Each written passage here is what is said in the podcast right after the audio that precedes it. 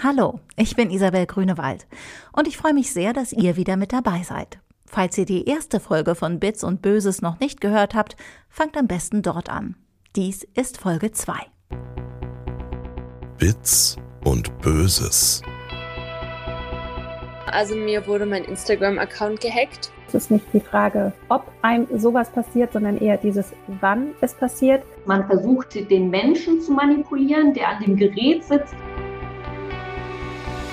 All das ähm, kursiert und kann dann eben auch missbraucht werden von, von Angreifern. Ich glaube, ansonsten wäre ich auf sowas nicht reingefallen, hätte man mir sowas vorher schon mal richtig gesagt. Bits und Böses. Der Tech Crime Podcast von Heise Online. Beim letzten Mal haben wir von Sandra gehört, einer olympischen Schwimmerin, deren Instagram-Account von Cybererpressern gekapert wurde. Und zwar hatte mich da irgendwie so eine Seite angeschrieben, dass wenn ähm, ich mein Instagram nicht mit meinem Facebook verbinde, dass mir dann ähm, mein blauer Haken entzogen wird und ähm, sie mir dabei gerne helfen würden, irgendwie, um also mein Konto zu schützen und mir bei der Sicherheit zu helfen, wollen die mir da helfen. Als die Schwimmerin bemerkte, wie ihr geschah, war es schon zu spät. Der Angreifer hatte das Instagram-Konto fest im Griff und die Accountsprache auf Arabisch geändert. Der Täter forderte für den Account ein Lösegeld in Höhe von 150 Euro, zahlbar via PayPal. Sandra sagt selbst, dass es ihr mit Sicherheit geholfen hätte, wenn sie im Voraus gewusst hätte, wie Instagram mit Nutzerinnen und Nutzern kommuniziert. Sie glaubt, dass sie vielleicht nicht auf diese Phishing-Masche hereingefallen wäre, wenn sie darüber aufgeklärt gewesen wäre.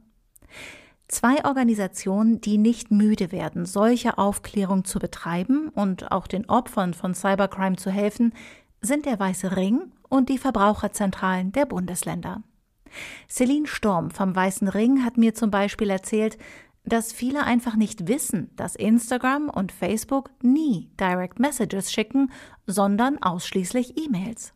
Und da kann man auch nachgucken, gerade unter Support, welche E-Mail-Adressen sind denn von Facebook und Instagram, um sich da auch nochmal rückzuversichern. Es gibt auch so Möglichkeiten, wie beispielsweise ähm, nachzuschauen, ähm, wann hat mir Facebook oder Instagram zuletzt eine Nachricht geschrieben. Das kann ich in den Einstellungen nachschauen und da eben ähm, dann checken, okay, wie lange ist denn die letzte Nachricht her? Passt das überein? Wenn wir Opfer eines Cyberangriffs irgendeiner Art werden, ist es schwer, einen kühlen Kopf zu bewahren. Da hilft es, wenn man sich schon vorher auf dieses Worst-Case-Szenario vorbereitet hat, rät Katrin Körber von der Verbraucherzentrale Niedersachsen. Denn ich glaube, viele Menschen haben in einer Notsituation nicht unbedingt diesen kühlen Kopf. Ja, wir sind da sicherlich häufiger auch eher erstmal Nervenbündel und beim mehrmaligen Durchatmen werden wir dann auch ruhiger und äh, dann äh, können wir wieder normal denken und dann hilft uns einfach dieses Handwerkszeug, was wir haben.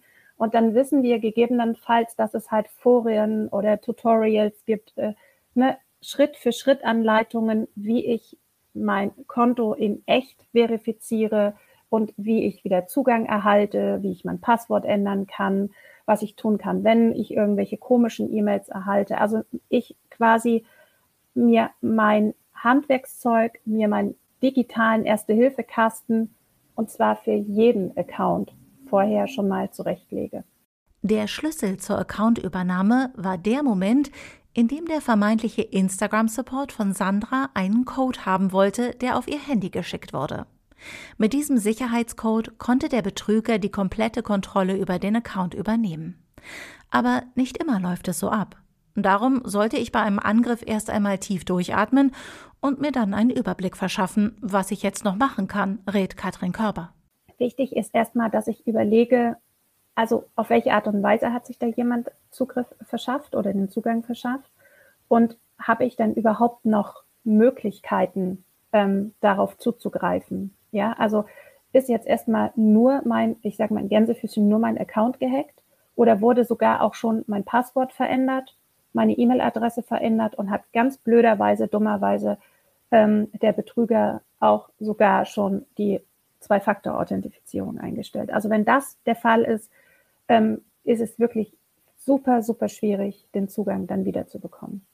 Im Idealfall kann ich in diesem Moment mit Hilfe der Informationen, die ich mir in meinem digitalen Erste-Hilfe-Kasten bereitgelegt habe, noch etwas unternehmen, um die Eindringlinge aus meiner Privatsphäre zu drängen. Aber also wenn jetzt der Account quasi gehackt ist und ich sehe, ich bekomme eine E-Mail, dass mein Passwort verändert wurde oder dass meine E-Mail verändert wurde, dann kann ich sofort reagieren und sollte ich auch sofort reagieren und muss entweder also sollte sofort selbst aktiv werden, das selbst verändern und ein Passwort neu vergeben, gegebenenfalls auch die E-Mail-Adresse und zugleich auch Instagram informieren oder Instagram um Hilfe bitten, wenn ich nicht weiß, wie das alles so geht. Ja, dann bin ich bei diesen sogenannten Tutorials. An den Stellen kann Instagram, glaube ich, gut helfen. Aber ab dem Moment, wo so eine Zwei-Faktor-Authentifizierung durch den Betrügenden eingestellt wurden, ist es schwierig, auch für Instagram darauf noch zu reagieren. Das ist zumindest die Rückmeldung, die wir von den Ratsuchenden haben, dass denen kaum noch geholfen werden kann, wenn so eine komplette Übernahme stattgefunden hat, nämlich mit der Zwei-Faktor-Authentifizierung.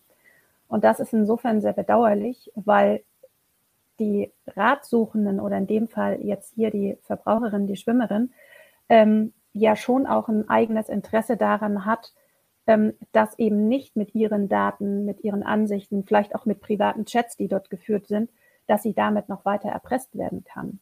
Bei den anderen beiden Schwimmern, deren Accounts gekapert wurden, lag es in einem Fall daran, dass das Passwort schlicht Passwort lautete. Im anderen Fall war ebenfalls Social Engineering im Spiel. Einige von euch denken jetzt vielleicht, dass die Schwimmer ja selbst schuld waren, wenn sie auf so plumpes Phishing hereinfallen. Aber mit plump haben viele Arten des Phishing schon lange nichts mehr zu tun.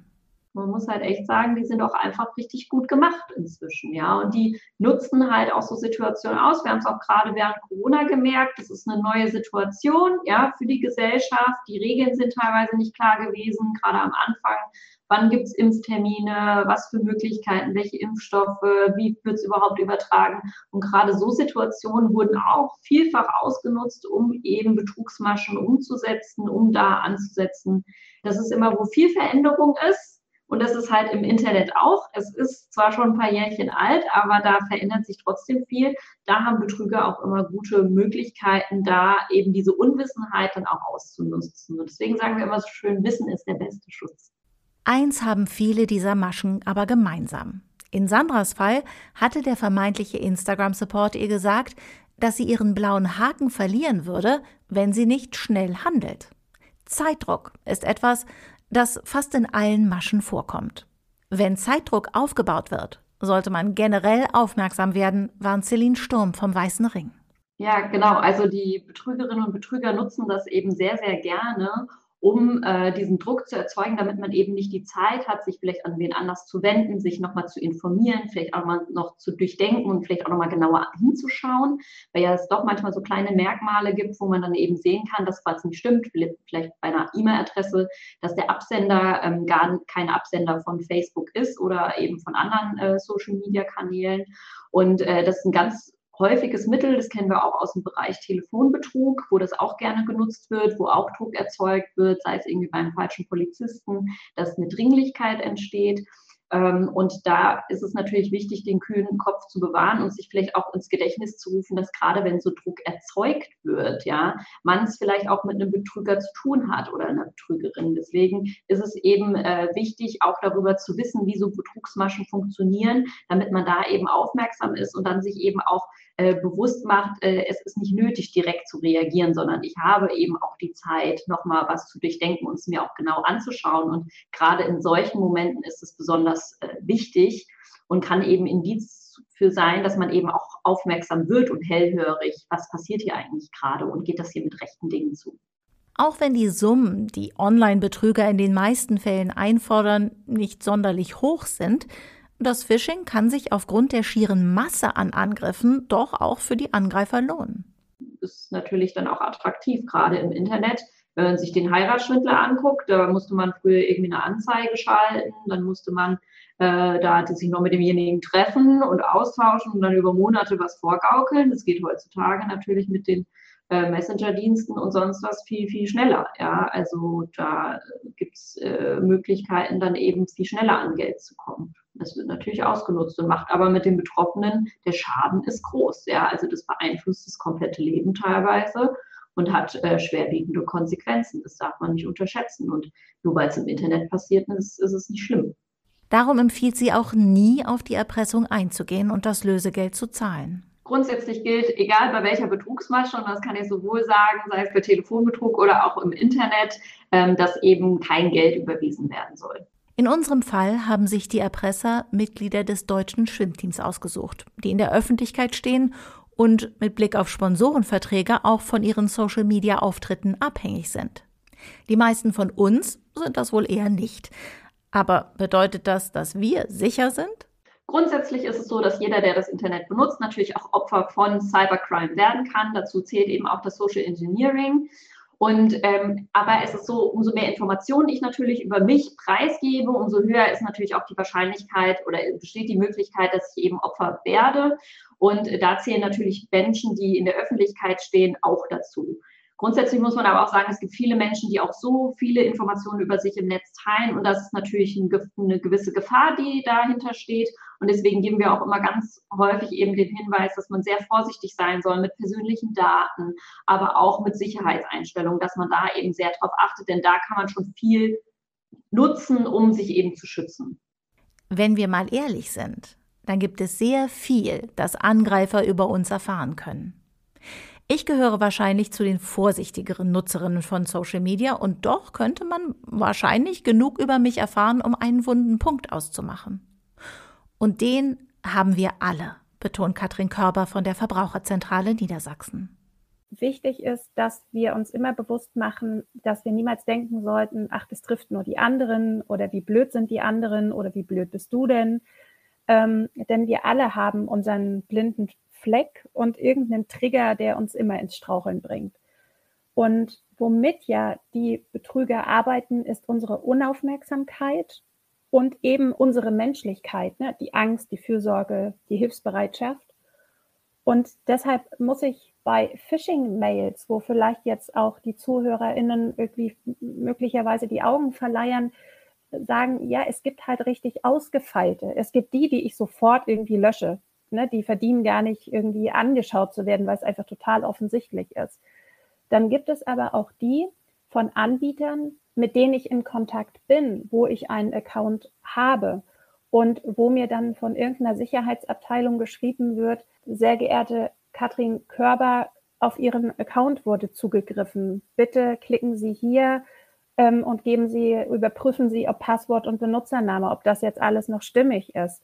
Das heißt, ich erkenne gegebenenfalls erst auf den zweiten Blick, dass es sich hier um eine Phishing-Mail handelt. Und deshalb ist es halt immer wichtig, den Absender nochmal zu überprüfen und gegebenenfalls gar nicht auf diese E-Mail aus der E-Mail heraus zu reagieren, sondern dann eben den zweiten Weg einzuschlagen und mich direkt an den Account einzuloggen. Und gegebenenfalls gibt es ja auch immer noch diese ähm, E-Mail-Adressen, wo ich halt eben auch so eine Spam oder so eine Phishing-Mail melden kann und dann wird an dritter Stelle überprüft, ob es sich also hier um so eine plumpe Versuchsmasche handelt.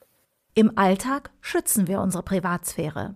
Kleinigkeiten wie Vorhänge vor den Fenstern, ein Schloss an der Tür, die Hecke um den Garten. Im Internet verschwimmen die Grenzen zwischen privatem und öffentlichem leichter. Aber auch dort wechseln wir ja zwischen öffentlichen Kommentaren unter einem Beitrag und privaten DMs, die eben nicht für die breite Öffentlichkeit bestimmt sind. Und diese Unterscheidung ist wichtig. Wir möchten ja alle nicht, dass wir in unserer Privatsphäre gestört werden. Das heißt, auch die Jugendlichen haben ja auch den gesunden Raum um sich drumherum, also den Raum, den niemand betreten darf. Ja, also wenn ich als Mutter bei den Kindern klopfe, und die sagen nein, dann bleibe ich einfach vor der Tür stehen. Oder ich mache ja auch nicht einfach irgendwie die Schubladen auf oder lese ein Tagebuch. Und das und diese Sperre, diese Grenze, die muss es im Internet genauso geben. Und die fängt da an, wo es um meinen Social Media Account geht. Und das ist insbesondere deshalb wichtig, weil viele sich darüber ja formen und viele sehr viel darüber über sich preisgeben. Ähm, und sicherlich auch privat chatten, also das, was dann nicht öffentlich ist. Und wenn das dann plötzlich ein Dritter liest und damit irgendwas macht, die Menschen damit erpresst oder irgendwas veröffentlicht, was man ja eben gerade nicht wollte, dass es veröffentlicht ist.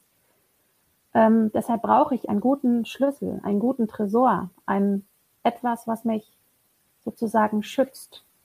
Und das sind nun mal an der Stelle das Passwort und die Zwei-Faktor-Authentifizierung. Da sind wir wieder beim Passwort. Wer kann sich denn bitte für jeden Dienst Passwörter merken? Hand aufs Herz. Wer von uns hat nicht schon mal dasselbe Passwort für zwei, drei oder zehn Accounts benutzt? Und allein bei dem Gedanken daran, meine Passwörter bei jedem Social Media Account, jedem Shoppingportal oder Streaming-Konto zu individualisieren, wird mir ganz schwummrig. Es muss aber zum Glück kein so großer Aufwand sein. Viele sagen, Mensch, diese Passwörter kann sich doch niemand merken. Das stimmt. Ja, bei diesen ganzen Accounts, die man äh, selbst so hat, die habe ich auch spaßenshalber aufgelistet. Ähm, ich merke mir auch keine 150 Passwörter. Aber vielleicht hilft ein Passwortmanager. Ähm, oder aber ich bilde mir sogenannte Merksätze mit Groß- und Kleinschreibungen, Komma, Ausrufezeichen, Sonderzeichen ähm, und äh, inkludiere da jeweils den Account. Ich kann die Passwörter hilfsweise ja auch auf so eine klassische Papierliste schreiben, denn diese digitalen Zugriffe erfolgen ja dann nicht auf die Papierliste und hoffen wir mal, dass der Einbruchsdiebstahl in die Wohnung auch nicht so oft stattfindet und die Papierliste jetzt nun auch nicht an der Pinnwand hängt, sondern die gegebenenfalls auch irgendwo versteckt ist. Ne, das heißt, über diesen Technikbruch sind die klassischen Papierlisten auch noch eine denkbare Alternative oder aber eben die erwähnten Passwortmanager. Und wenn wir bedenken, dass wenn mal ein Passwort geknackt wurde, wir alle unsere Passwörter ändern müssten, dann klingt die Variante mit einer Phrase und dem Accountnamen nach dem kleineren Übel. Zumal es ja nicht mal unsere Schuld sein muss, dass ein Account kompromittiert wird. Alle Nase lang laufen bei uns in der Heise Online-Redaktion die Meldungen durch den Nachrichtenticker über Cyberangriffe auf Firmen, bei denen Kundendaten abgegriffen wurden. Und wenn man Pech hat, geraten Erpresser also auf diesem Weg an unsere Daten, indem sie den Anbieter eines Accounts hacken. Und selbst wenn wir es waren, die leichtgläubig auf eine Phishing-Masche reingefallen sind, ist es wichtig, dass wir uns bewusst machen, dass es eben nicht nur unsere eigene Schuld war, dass unser Account gehackt oder übernommen wurde, es handelt sich dabei um ein Verbrechen, dem wir zum Opfer gefallen sind. Sowohl Celine Sturm vom Weißen Ring als auch Katrin Körber von der Verbraucherzentrale raten Opfern in der Regel, Anzeige bei der Polizei zu erstatten. Wichtig ist aber die Strafanzeige zu stellen, weil ja mit diesem Account gegebenenfalls irgendwas passiert. Also da wird ja irgendwas mit gemacht. Das heißt, er wird ähm, gegebenenfalls wieder jemand anders erpresst oder anders unter Druck gesetzt, beleidigt oder mit den Daten von VerbraucherInnen ähm, werden vielleicht Verträge geschlossen und es wird irgendein Schindluder getrieben. Und da gelten ja erstmal die Account-InhaberInnen irgendwie als ähm, diejenigen, die dafür verantwortlich sind. Und wenn ich da aber nicht zur Anzeige gebracht habe, hier, da ist irgendwas ganz Komisches passiert, ich habe gar keine Macht mehr darüber, das bin ich nicht. Also ich tue die Dinge da nicht, die da gerade stattfinden, ähm, dann kann das gegebenenfalls zu Lasten von VerbraucherInnen gehen. Für Betroffene ist es natürlich auch unterschiedlich. Also die Person muss das selber entscheiden. Aber wenn sie es zur Anzeige bringt, kann das natürlich auch den Vorteil haben, dass eben auch den Behörden angezeigt wird, hier haben wir eine Problematik, wo eben auch gegen vorgegangen werden muss. Es wird ja jetzt auch immer weiter ausgebaut, gerade im Bereich äh, Internetkriminalität, weil auch durch Corona und die Pandemie natürlich sich auch viele Straftaten ins Netz verlegt haben. Ja, also mehr Menschen nutzen das Internet und dadurch ist natürlich auch das Potenzial ähm, oder beziehungsweise äh, ist es einfach die Möglichkeit, da auch Opfer einer Straftat zu werden, dann eben auch gestiegen. Und da ist natürlich auch wichtig, das anzuzeigen, um eben da entsprechend zu sagen, hier haben wir eine Problematik, wogegen vorgegangen werden muss. Sandra, unsere Schwimmerin, hat selber keine Anzeige erstattet. Sie hatte sich erkundigt und ihr wurde gesagt, es würde wenig nützen. Wir kommen in einer späteren Folge nochmal auf diesen Punkt zurück, wenn ich mit einem Ermittler des LKA über Cybercrime spreche. Auch von Celine Sturm und Katrin Körber werden wir noch einmal hören. In der kommenden Woche erzählt uns aber zunächst meine Kollegin Marie-Claire Koch, was sie unternommen hat, um den Account für Sandra zurückzubekommen und welche Stolpersteine man bei dem Versuch, den eigenen Account zu retten, umgehen sollte. Es ist natürlich schwierig, wenn man kein Foto von sich hat, dann kann man die Video-Identifizierungsfunktion nicht durchführen. Marie hat auch mit den Erpressern gechattet. Mehr dazu am kommenden Dienstag. Bits und Böses, der Tech Crime Podcast von Heise Online, wurde produziert von mir, Isabel Grünewald. Redaktion Marie-Claire Koch von Heise Online, Ronald Eikenberg von der CT und ich. Coverdesign Johannes Börnsen. Titelmusik Morra von Driven by Clockwork. Alle weitere Musik und Soundeffekte Epidemic Sound. Recherchen und Archiv Bob Andrews.